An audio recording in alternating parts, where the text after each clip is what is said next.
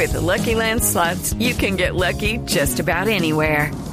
This is your captain speaking. Uh, we've got clear runway and the weather's fine, but we're just going to circle up here a while and uh, get lucky.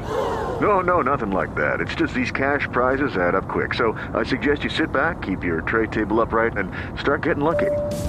Play for free at LuckyLandSlots.com. Are you feeling lucky? No purchase necessary. Void where prohibited by law. 18 plus terms and conditions apply. See website for details. ¿A quién estamos escuchando ahí? Hombre, sí. Los hombres G. Los hombres G. Marta tiene un marcapasos. Ah, bueno, es que, doctor Reynolds, buenos días. Muy buenos días. Eh, Esteban, me hace un favor y le acomoda Claro el, sí. el micrófono. Bueno, para nosotros es un honor estar hoy con el doctor Jorge Reynolds, eh, ingeniero electrónico, pero que obviamente es el eh, autor del marcapasos, como les decíamos, ha muy amablemente ha aceptado madrugar hoy estar en este streaming en este momento para quienes nos quieren escuchar. Estamos saliendo en eh, imagen a través eh, de Facebook. En Facebook, en Blue Radio Colombia, pueden buscarlo. Eh, y vamos a hablar del corazón en todos los sentidos, ¿no, doctor Reynolds? Absolutamente en todos los sentidos. Sí, El por- corazón da para muchas cosas. Para muchas cosas, sí, señor. Y usted que muy amablemente se presta para contarnos aquí absolutamente todo. Pues como les decíamos, eh, nos estaba contando el doctor Reynolds afuera que lleva 59 años en esto, desarrollando toda su ingeniería a través del corazón. Mi primera pregunta, doctor Reynolds, es ¿por qué se interesó usted puntualmente desde la ingeniería en el corazón? Casualidades de la vida. Yo terminé mi ingeniería electrónica en Inglaterra, en Trinity College, en Cambridge. Y al volver al país, estamos hablando de los años 57. Sí. Eh, en el año 57, eh, ingeniería electrónica pues era algo desconocido, no solamente aquí, sino en Europa. Fuimos del primer grupo de ingenieros que salimos en Europa. Y cuando me preguntaban, ¿y tú qué estudiaste ingeniería electrónica? La gente se quedaba pensando, y en ese tiempo estaba en boga la bomba atómica. Entonces decían, este debe saber de la bomba atómica y debe saber y- y- y debe saber arreglar planchas.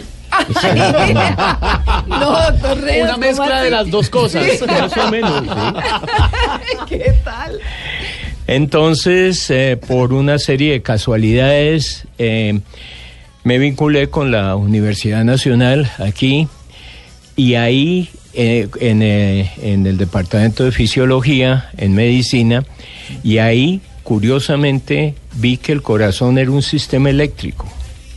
Así, no es, no es tan emocional No. como uno se imagina. No, Poco de cables. Es, exactamente, y las arritmias se producen por daños en esos cables. Ah. como si los cortáramos. Uy. Entonces se producen las arritmias. Eh, doctor, pero ¿de dónde sale la, la energía eléctrica para el, para el corazón? De la alimentación, Ah. el sodio, el potasio, el calcio, esos son los elementos que producen la electricidad para funcionamiento del corazón y del cerebro. Ah, el sodio es la sal, ¿no? Exacto. Por eso es que le bajan la sal a las personas que tienen... Exactamente, y bueno, pues muchas cosas, Sí. pero eh, el corazón es un sistema totalmente eléctrico y como ingeniero electrónico, pues entendí cómo funcionaba el corazón.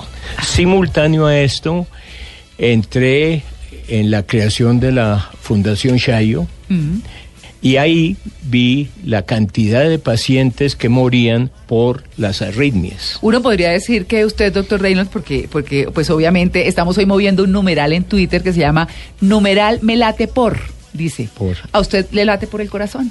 Me late por el corazón. Exactamente. Claro. Ha sido mi vida y mi profesión la dediqué totalmente a la, a la- a la parte eléctrica del corazón. Bueno, interesantísimo escuchar la historia del marcapasos. ¿En qué momento dijo usted, no, me voy a meter a, encontrar un aparato o un sistema Sí. que le regule los- la- el ritmo cardíaco Exacto. a cada uno de los pacientes? Sí, eh, ya estando en la clínica Shayo vi la cantidad de pacientes que llegaban con arritmias y eran muchas de ellas eran mortales. Ah, Y el problema era lo que se llama un bloqueo aurículo ventricular completo. Uy. Sencillamente Eso es suena grave. que esa parte eléctrica se interrumpe y entonces no pasa la corriente y no se contrae el músculo cardíaco. Principié a pensar cómo se podía solucionar desde la parte eléctrica e- ese problema.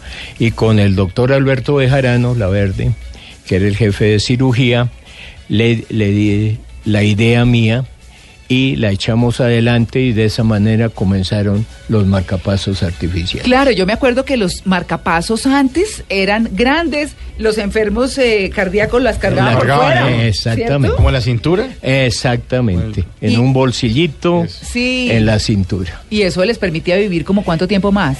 Pues el primer paciente, eh, eh, el primer marcapaso, primero que todo, eh, eh, pesaba 50 kilos. Upa. Sí. Uy, 50. Funciona- O sea que cargaba como una, maleta. bolsa de en un carrito. Como una batería, lleva- como una con una batería de automóvil, exactamente. Sí, Hombre, doctor claro, Reynolds, porque- estaba leyendo sobre la arritmia y hay dos tipos de arritmia. Una que es o que el corazón late demasiado rápido, que eso muy es la que se conoce como taquicardia, o muy lenta. Exacto. ¿Cómo hacían en esa época para ajustar eh, los movimientos de ese marcapasos en función de ese corazón? Porque me imagino que el de muy rápido tenía que frenarlo, el de muy lento tenía que acelerarlo. Eso era como un motor. ¿Cómo, cómo funcionaba un marcapasos? Como el corazón es un sistema eléctrico, eléctricamente y de manera externa se puede hacer esa regulación. Ah, vea usted. Bueno, ¿y cómo, cómo ha sido esa eh, evolución del marca? No, pero ¿sabe qué? Yo quiero hablar con usted un poquito de necedades. Perfecto. Porque, claro, porque es que si el corazón es eléctrico, ¿no? Sí. El corazón es eléctrico, el tema del amor como que también.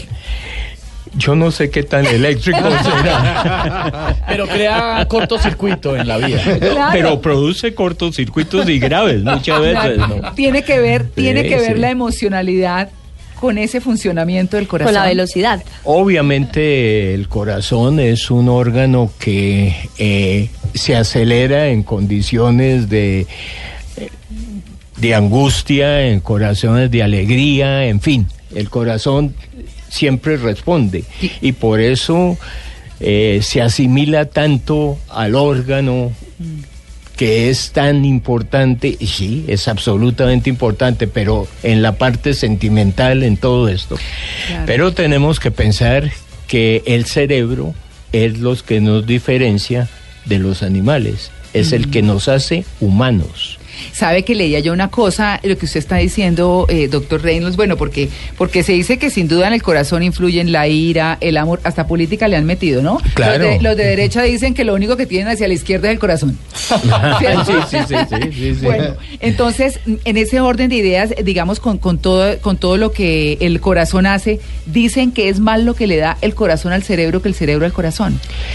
Pues el cerebro es el que nos hace humanos. No puede funcionar si no tenemos el corazón. Claro. Y eh, todo esto, si no tenemos los riñones, también estamos en problemas. Sí, ¿no? Es un compendio de órganos que nos hace eh, totalmente funcionales nuestro cuerpo humano y nos crea la vida. Para hablar cosas sencillas, el tamaño del corazón sí es el del puño de la mano de uno. Aproximadamente. Sí. Aproximadamente, sí. Ah. Doctor, eh, eh, de acuerdo con esa cantidad de mm, sistemas nerviosos independientes que tiene el corazón, uno podría decir que, que es inteligente, que tiene como una forma, o sea, es otro organismo como independiente del cerebro. O sea, es que yo me lo estoy imaginando es en términos de caricaturas, cuando sacan el cerebro con paticas y el corazón, con corazón paticas. Sí, y el cerebro le hace reclamos, que usted se pone a enamorarse y el otro de los que, ¿no? Sí, sí, claro, el corazón tiene una autonomía. Casualmente eh, se demuestra en los pacientes que han- se han descerebrado por alguna razón y su corazón sigue funcionando. Claro. Entonces ese es uno de los eh, muestras que el corazón es totalmente independiente, no independiente, pero sí puede funcionar inclusive fuera del cuerpo humano. Pero, ¿Cuál- pero, perdón, doctor, ¿le ayuda a uno a tomar una decisión? O sea, de, No, cierta ese es manera el- ese impulso ese- eléctrico como Ese que... es el cerebro. El cerebro es el, el órgano que nos hace pensar, que nos guarda las memorias, gran cantidad de cosas, es el que nos hace verdaderamente la vida. Y el corazón es el órgano que hace funcionar el corazón y los otros órganos. Bueno, yo, yo le, le quiero también eh, preguntar lo siguiente. ¿El corazón es inteligente? Hasta cierto punto podemos decir que sí. Sí. Toma ciertas decisiones en ciertos momentos, controlado en gran parte por el cerebro, pero sí tiene una serie de funciones que en caso de fallas eh, suple con otra parte del corazón el funcionamiento. Doctor, en Facebook nos pregunta un oyente, pregúntele al doctor que si tiene, que tiene la electrónica para mi corazón que está roto porque mi novia me dejó. Uy, uy, uy, uy. Ah. Ese consejo sí muy trabajoso. Pero es que hablábamos de corazón roto también, que, que no es solamente la sensación de estar triste, sino que realmente en momentos muy difíciles se rompe el corazón. ¿Es realmente eso lo que Ah, pasa? pero ¿sabe Eh. cómo le complemento eso ahí, esa pregunta, doctor Reynolds de Catalina? Y es la ira que hablábamos o esas emociones eléctricamente, ¿cómo afectan el corazón o cómo se mueve esa energía en el corazón? Eh, eléctricamente, pues se acelera el corazón en un momento de ira o, o de condiciones de pánico y demás. Sí. Pero eh, también eh, el corazón en un momento de gran ira puede causar un colapso y, y- y- y crear un infarto, por ejemplo, y morir del infarto Claro. Es que claro, es que por angustia, de, por una emoción fuerte. ¿qué es un infarto? Un infarto es que las venas y la circulación que tiene el corazón por alguna condición se llegan a obstruir y no pasa sangre. Se pelaron los cables. Se pelaron los cables.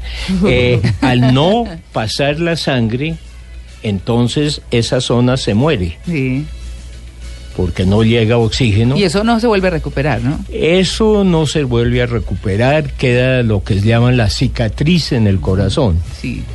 Eh, se recupera hasta cierto punto el músculo todo, pero porque va creando nuevos tejidos y, se va recuperando en parte, pero queda eh, la cicatriz de ese infarto. Doctor, pero hablando de, de- de esa inteligencia posible del corazón, científicamente, ¿qué significa tener una corazonada? Porque uno a veces tiene una reacción y uno dice, ay, aquí me, es- esto me da como mala espina. Eso va por el Y- lado del y- pálpito. Pero es que también lo siente, exacto, el pálpito. Tengo pero es un que, pálpito. Doctor, uno lo siente en serio en el corazón. O sea, es en ese sector donde uno siente, uy, aquí, aquí. Sí, porque el amor se siente en el estómago. Esto está como raro. Las maripositas. Sí.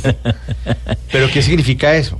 Pues es sencillamente el cerebro es el que recibe esa y al eh, tener esa emoción el cerebro acelera el corazón para aumentar la oxigenación porque el corazón está funcionando mucho, eh, perdón, el cerebro está funcionando mucho más.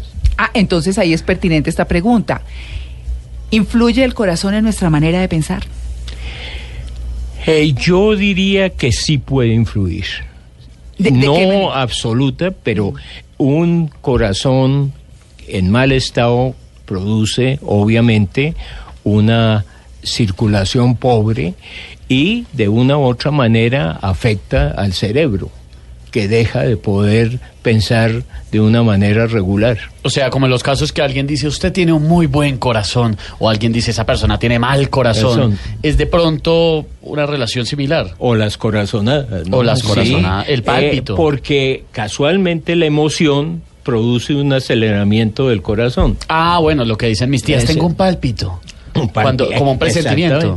Y esto viene por, pues, por generaciones y so- eh, por el principio del mundo en que el corazón es el único órgano que suena, el único órgano que se mueve. Ah, claro. Entonces es- estómago también a veces como suena. Suena y se mueve. Se A mí mueve. a veces- mueve. pero Cuando uno ha desayunado tipo 8 y 25 de la mañana, a mí me empieza a hacer como.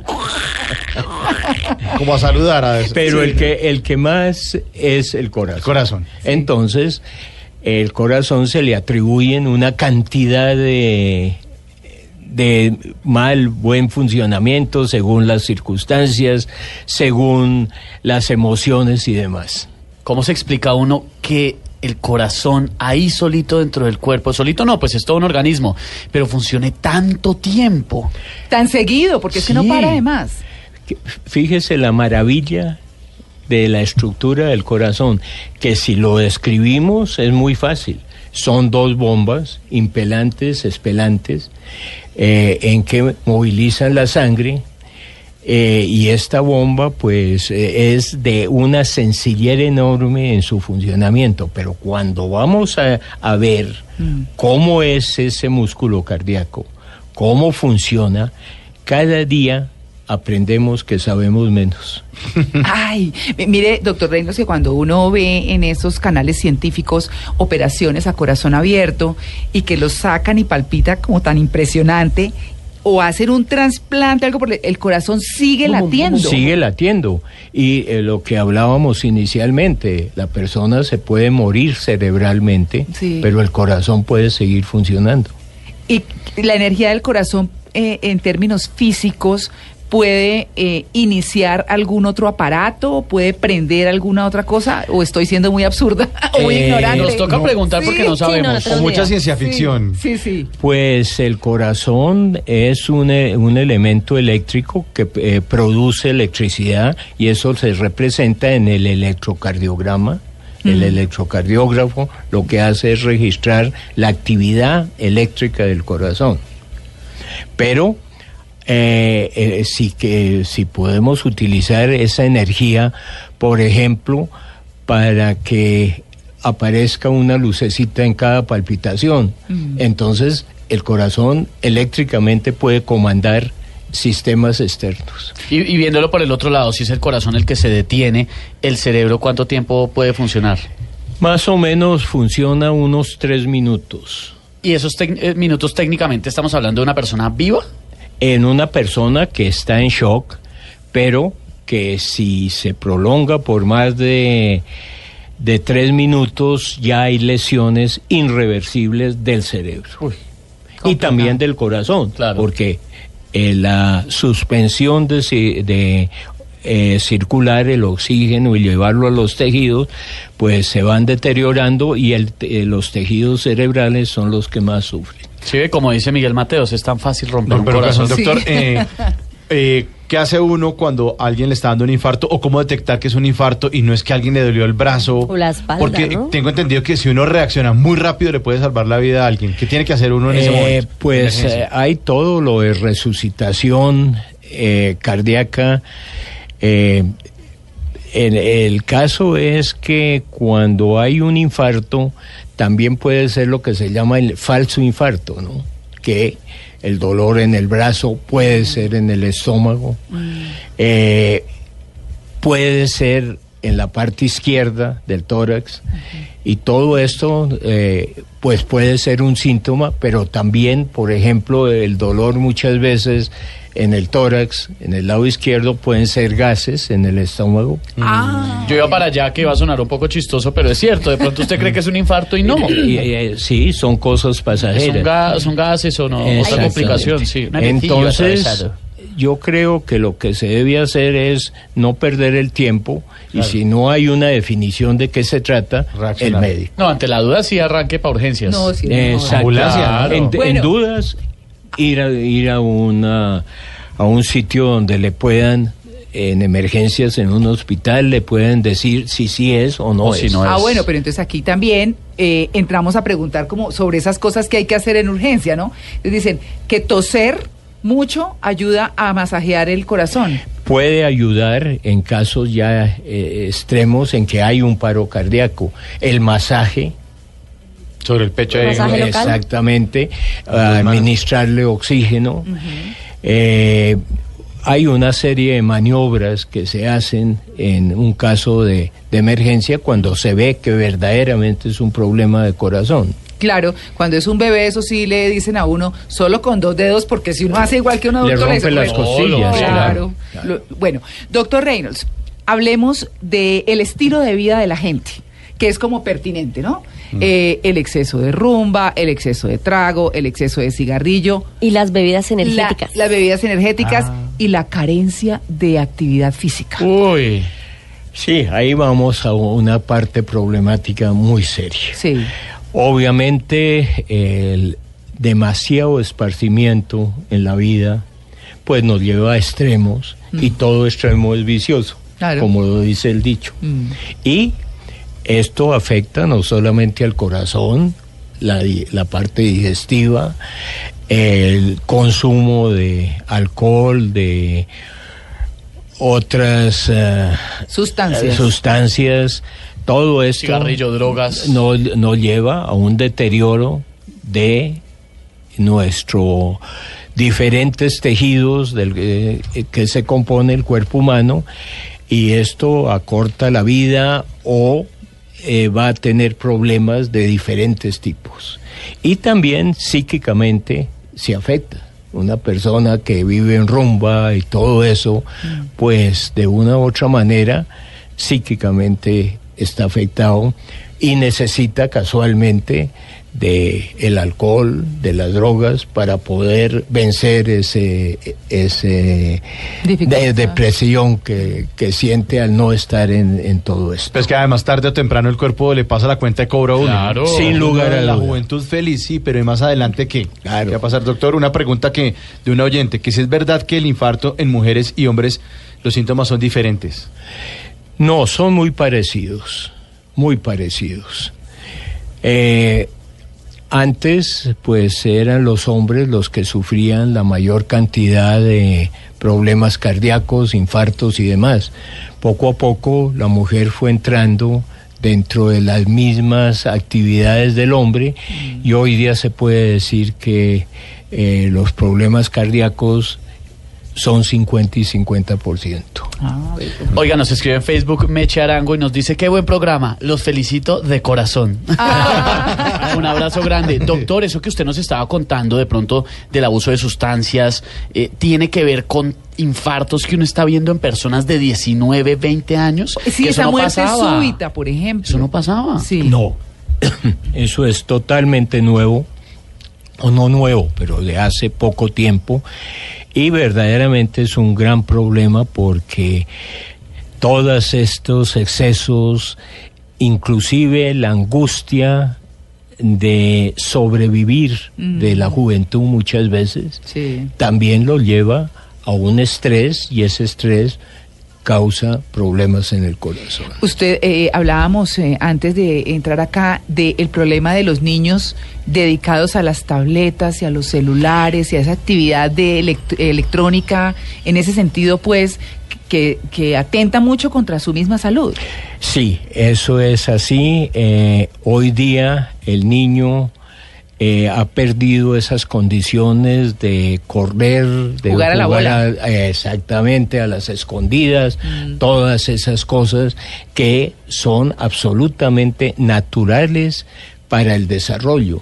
Pero la televisión, la tableta, el teléfono celular, eh, al niño se está convirtiendo en una persona hereditaria, en que no hace ejercicio, comienza a engordarse Ah, y ahí comienzan sus problemas desde muy joven. ¿Eso quiere decir que se va a morir más rápido? Eh, puede ser, o que va a tener problemas cardíacos durante su vida. Así es que al niño hay que cambiarle esos hábitos, hay que llevarlo a que ¿Al parque? Eh, sí, que corra y que eh, se monten los columpios y que tenga la actividad de un niño. Claro, doctor Reynolds, es que, es que fíjese que usted, usted que le- les dice uno a los hijos, bueno, váyanse a jugar con los, vienen los amigos a buscarlos a la casa, váyanse a jugar, sí, y al rato dice, ¿a dónde se fueron? A jugar Xbox donde Pepito. Claro, claro. No, sí, o sea, claro. cambian la casa, pero la actividad no. No.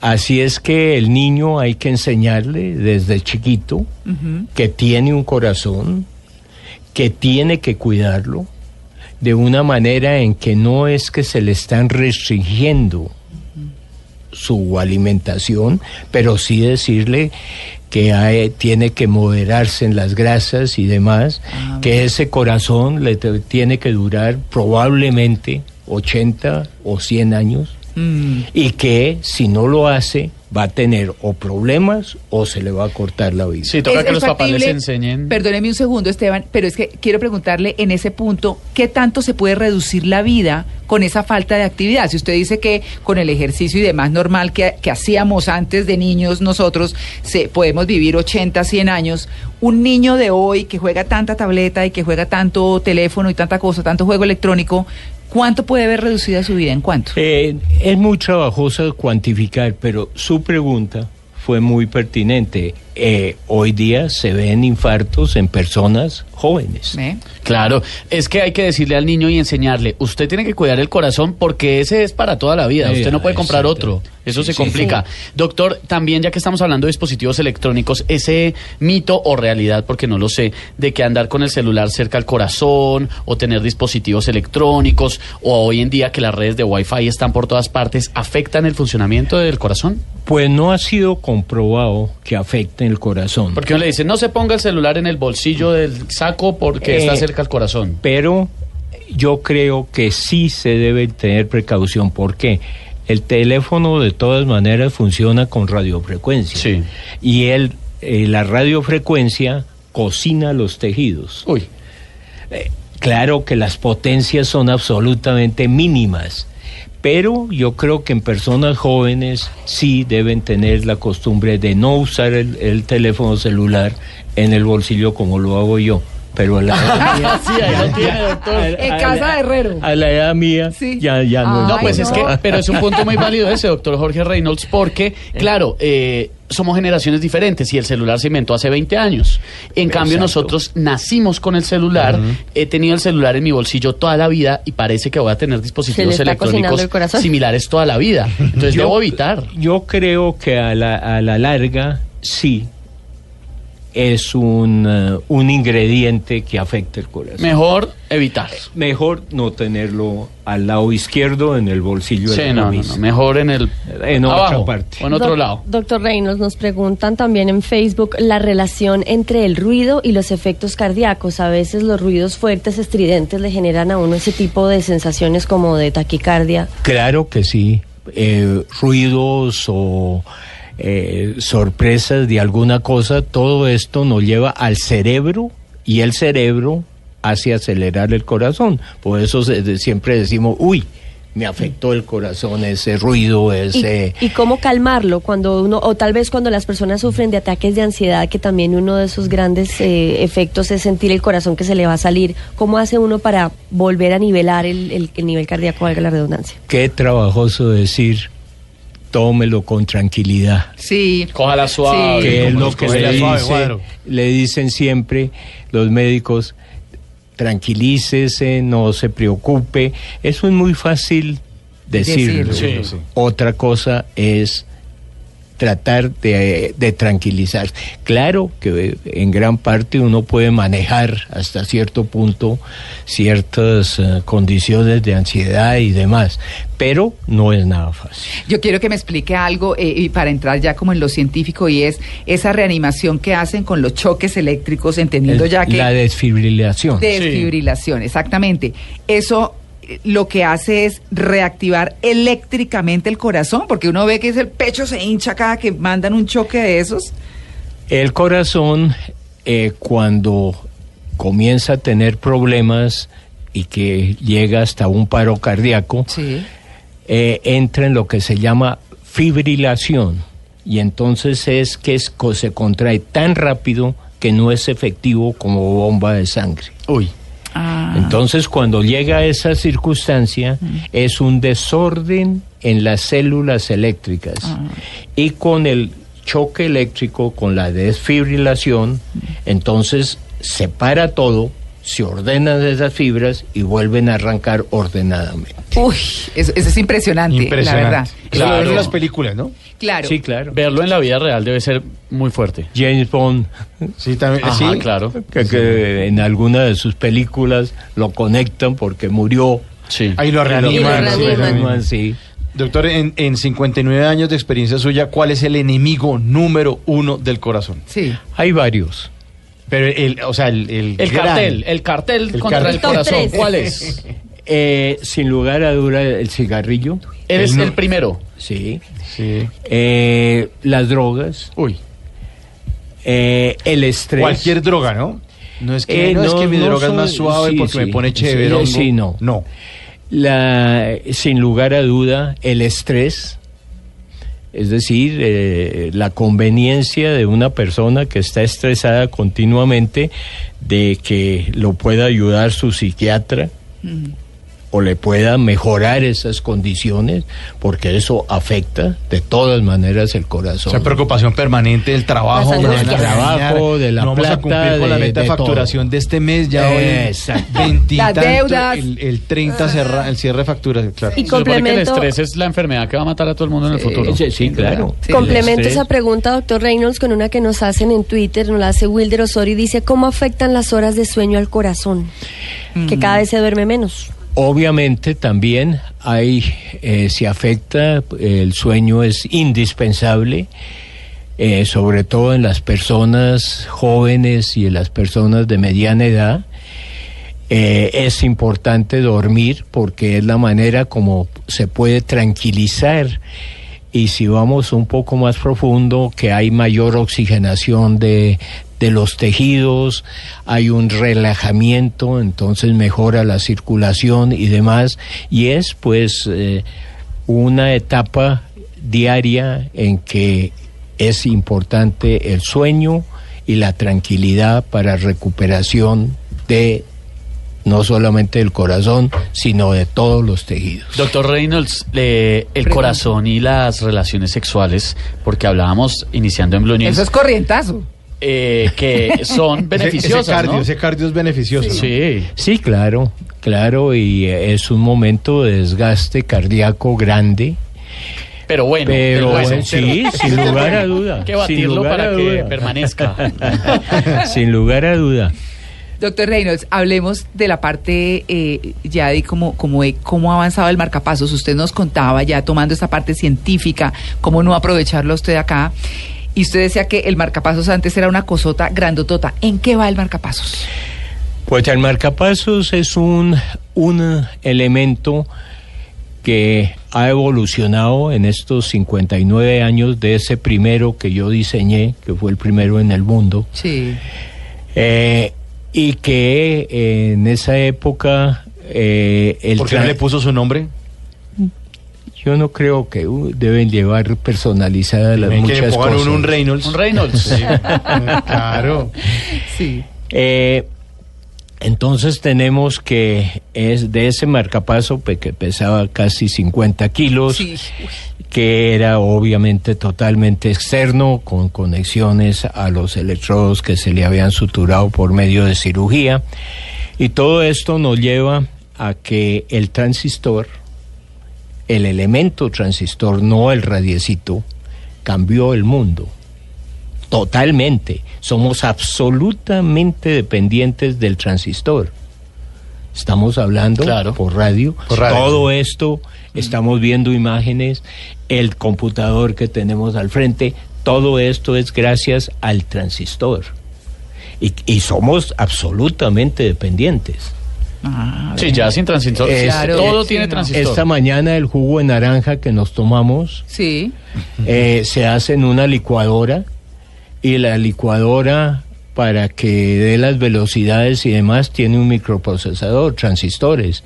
La mayoría tenemos un eh, reloj eléctrico, transistores. Los El carros. vehículo que nos movilizamos, que eh, suben los vidrios, bajan, el seguro central, la inyección de combustible, un microprocesador, transistores. Y nos vamos a una parte más cercana. El teléfono celular, la tableta, Sí. el computador, internet. ¿Qué tal que por alguna razón no hay tabletas, no hay computadores Y- y no hay internet. ¿Qué harían ustedes? No, pues No, hablar pues, entre sí. nosotros. Sí. Sí. Señales de humo. Sí, y, de golpe se dificultaría. Sí, Todo se volvió un caos porque nos volvimos dependientes Es totalmente. Totalmente, claro, totalmente. totalmente. Es que usted se pregunta hoy en día, hola, ¿cómo hacía uno antes? Los papás no se comunicaban con uno al colegio, ni sabían, ni uno se tomaba selfies, ni publicaba. Los papás decían, ah, no, está bien. Y Pero- para la juventud es inexplicable Sí, totalmente sí. porque viven una situación, todos ustedes Sí. viven una situación en que nacieron con todos estos nuevos elementos y no entienden cómo era una máquina de escribir o una calculadora fácil. Sí.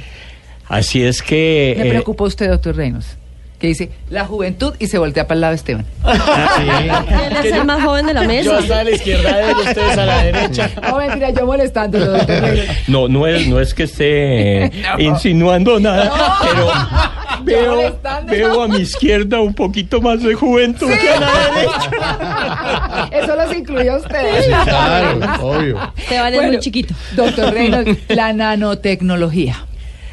Es otro elemento nuevo. Lo inventan dos rusos hace cuatro años en una universidad inglesa. Uy, eso sí que es. Y la nanotecnología, los nuevos eh, elementos, todo esto hace que comience un mundo totalmente diferente. La nanotecnología, pues eh, los nuevos circuitos electrónicos y pongamos en la, en la parte del nuevo marcapaso, Mm. que el primero 50 kilos y el nuevo probablemente pesa una décima de gramo. Una décima Una de gramo. décima de gramo. Es la cuarta parte de un grano de arroz. Nada. Eso no es nada. El, el- es que acá tenemos un tablero, doctor Reynolds. ¿Cómo sería de grande el eh, primer marcapasos? ¿Como la mitad de este tablero? ¿no? De 50 un kilos. Carrito, un carrito, Como de un batería. aparato grande. eh, no, Más grande no que una batería de carro. una aspiradora. como la mitad de mi cuerpo. Uy, no diga más. Claro, grandísimo. Y el, el de hoy día eh, difi- eh, se dificulta verlo sin un sistema de aumento. No, claro. Wow. Y este elemento, pues, es muchísimo más complejo Y se pone, se ocupa por dentro del corazón, por medio de un catéter. catéter. Ah, usted. Una cirugía que dura 10 minutos más o menos, eh, totalmente ambulatoria, ya no tiene baterías, porque la misma contracción del corazón La energía. produce la energía eléctrica para el funcionamiento de ese nanocircuito. Y el médico, desde su teléfono celular, puede controlar el funcionamiento. ¿De sus Si hay- pacientes? sí, si se hay un problema, le aparece la alarma y puede cambiar los parámetros fun- de funcionamiento desde el teléfono. Es una maravilla. Es como. ¿Usted ha ¿no? visto, doctor Reynolds, una serie de televisión de dibujos animados que se llama Futurama? Sí lo he visto ocasionalmente. Claro, sí, es- eh, sí, es el mundo de toda esta electrónica, de todo este desarrollo tecnológico que nos está cambiando totalmente. Y, y miremos únicamente el teléfono celular. Fíjense lo que hemos No. hablado y cómo nos cambió la vida. Esto es una oficina. En mi caso es una Eh, oficina. Claro, es una oficina. Es, María eh, Clara. es que ya no es el teléfono celular, No. es el ayudante personal De Así es. que ocasionalmente lo usamos como teléfono. De, pronto, de es. pronto en el futuro uno tenga una aplicación en el celular, cuando uno le saquen la piedra o esté despechado, uy, no, yo como que va a cambiar mi configuración del corazón como para tranquilizarme ¿Sí? un poquito. Eh, puede ser factible. Ojalá que eso se... No sé qué tan problemático sería Ah, que pudiéramos controlar nuestras reacciones. Sí. Es decir, ya estamos saliéndonos del humano a un semirobot. Claro. Desde el momento que comenzáramos. No me extrañaría que tal vez en un futuro eso sucediera. Entonces ya comenzamos a pensar de otra manera. No nosotros, las otras generaciones. Generaciones. Sí, doctor Reynolds, preguntan en redes dos cosas. Una, que si las personas que tienen ese marcapaso se pueden hacer resonancias magnéticas. Y dos, si pueden ser donante de corazón, donante de órgano. Eh, como resonancia magnética hay una serie de procedimientos que eh, se usan para poder hacer la resonancia magnética. Eso eh, los médicos, los radiólogos son los que manejan es- esa situación. Y la otra pregunta es... Si pueden ser donante de órgano de Sí, corazón. obviamente. Pero hay un, eh, si tiene marcapaso ya No. es un, un Sí. corazón con lesiones, Sí. entonces Mejor no. tampoco se puede, hay que buscar corazones de motociclistas, desgraciadamente, De emoción, equipo. de fuerza. Claro. Que son los más sanos, son gente joven, Claro. eh, eh, y que la cantidad de accidentes que tenemos de, de motociclistas y no son suficientes Claro. para la cantidad de pacientes que necesitan trasplante. Me imagino, por supuesto, doctor Reynolds invitará a donar corazón.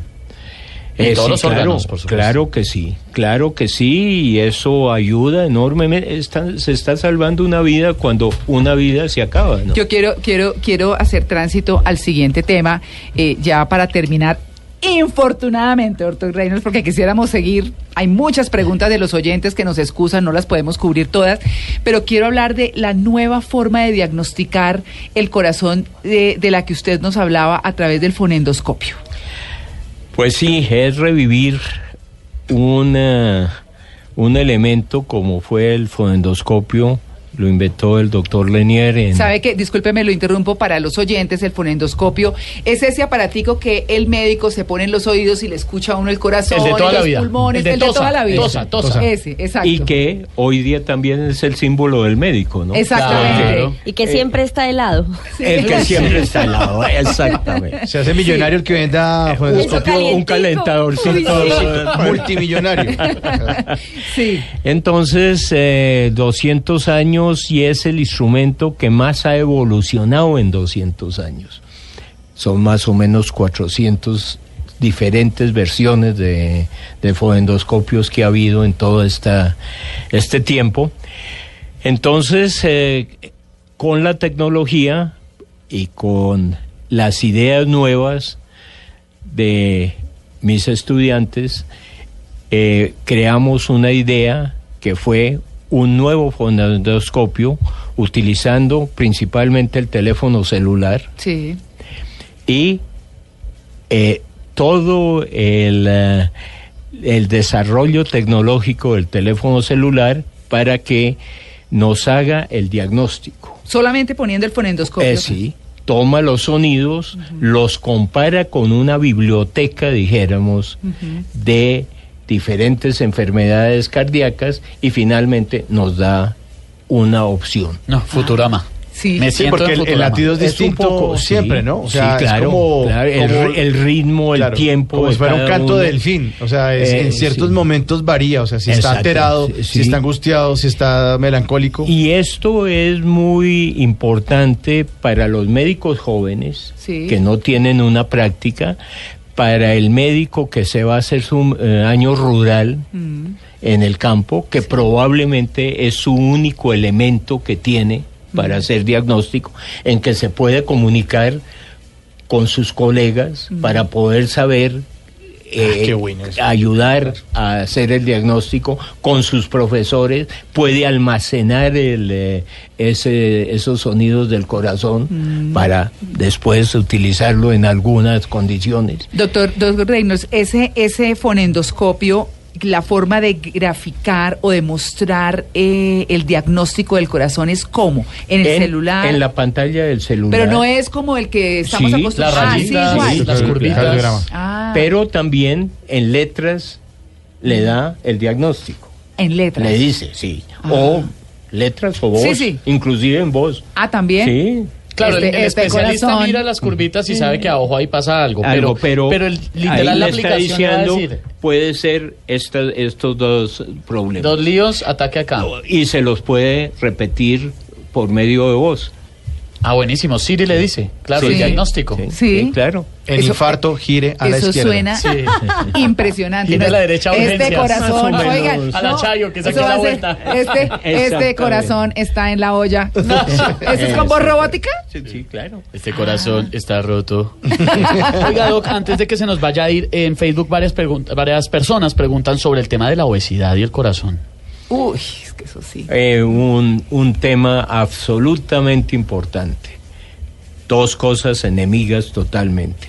La obesidad y el funcionamiento correcto del, eh, del corazón. Siga. Si no lo acaba una tusa, lo acaba Eh, lo- lo- la, la lo comida acaba de la helado gordura. después de la tusa. El exceso de comida. Claro.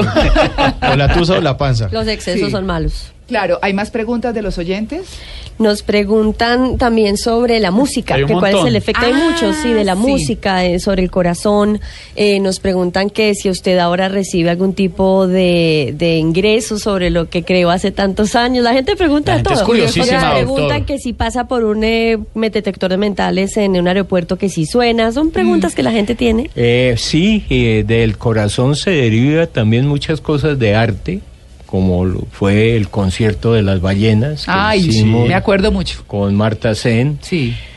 Eh, fue verdaderamente espectacular, no solamente como evento, sino la tecnología que hicimos hace ya 14 años, eh, que fue por medio de un satélite llevar los sonidos del corazón de las ballenas en el Océano Pacífico vía satélite y llevarlas a Zipaquirá, amplificarlas y crear este concierto verdaderamente imponente en que todavía sigue siendo a nivel mundial muchas veces en música experimental tal vez uno de los experimentos más grandes que se han hecho. Bueno, Pero este nosotros- año Sí, señor. vamos a hacer algo muy interesante sobre los sonidos del corazón, los niños y cómo se puede hacer música con los sonidos del corazón y los niños cantando. Doctor Reynolds, ¿yo le puedo hacer una pregunta necia? Hasta dos. Bueno. ¿Quién es la dueña de su corazón? No, no, no. es- ay, no. ¿Y a qué Quiero- ritmo ¿Mi mujer? Sí, ay, tan lindo. ¿Ve? ¿Cuántos años tiene usted, doctor Reynolds? ¿Yo? Sí. ¿Cuántos me calculan? Ah, Uy, eh, no, venga, si usted tiene 59 años de ejercicio profesional y se debió guarda- eh, graduar de 23, debe tener unos 70 y pico. 80. ¿80? 80. Está regio. Y me gradué de tenía 21 menos. años. Venga, doctor joven. Reynolds, deme la mano. Yo quiero tener el honor de decir que un día estuve con Jorge Reynolds entrevistándolo. Usted no sabe lo honrada que yo me siento. No, mil y nos mil sentimos gracias. todos Sí. de que sea colombiano, de que eh, esté en esta labor tan importante y de decirles a todos en estos momentos de paz que todos tenemos la capacidad desde nuestros trabajos de hacer cosas buenas y positivas por el país y agradecerle en nombre de los colombianos todas las cosas lindas que usted hace. Mire, yo estoy muy emocionada. no, estamos muy emocionados. Sí. Y los oyentes también nos dicen que espectacular, que Sí. gracias por traer al doctor, que es una maravilla. Quiero No, que además- me permitan decir algo. Es la primera Sí, vez sí. eh, que el streaming de Facebook se extiende la hora completa Sí. y es el streaming de Facebook más visto que hemos tenido en, Blue Jeans. No, además, entre Ay, otras cosas, gracias. doctor Reynolds, claro, entre otras cosas, porque me comí todas las cuñas, el break, me van a regañar. Me van a pauta. Regañar, pero no importa. No importa. No importa. Valió mucho la pena. Muchísimas gracias. Luis Carlos quería decir algo. Sí, sí, yo llegué un poco tarde a la conversación por otros compromisos, pero quería decir solo una cosa. Hace unos años un canal de televisión hizo una encuesta para escoger al gran colombiano. Este es el gran colombiano. Es el gran Ay, colombiano. Él es el gran colombiano. Digo este con todo respeto, no. Este personaje que está invitado. acá, Sí, sí, sí. este invitado que está hoy con nosotros es el gran Con el colombiano. periódico El Colombiano. Sí. Además tiene un gran sentido del humor, Sí, doctor Reynolds. sí. Permítanos darle un aplauso porque Sí. es el gran invitado ilustre que hemos tenido. Muchas gracias. Doctor Reynolds, mi Dios lo bendiga y que dure mucho más en todo esto. Muchísimas gracias por eh, estar con ustedes. Nos emociona el corazón. Sí. Dialogar tan, tan fluidamente. Sí, qué rico, ¿no? Pero usted se presta. Muchísimas gracias. Gracias, gracias.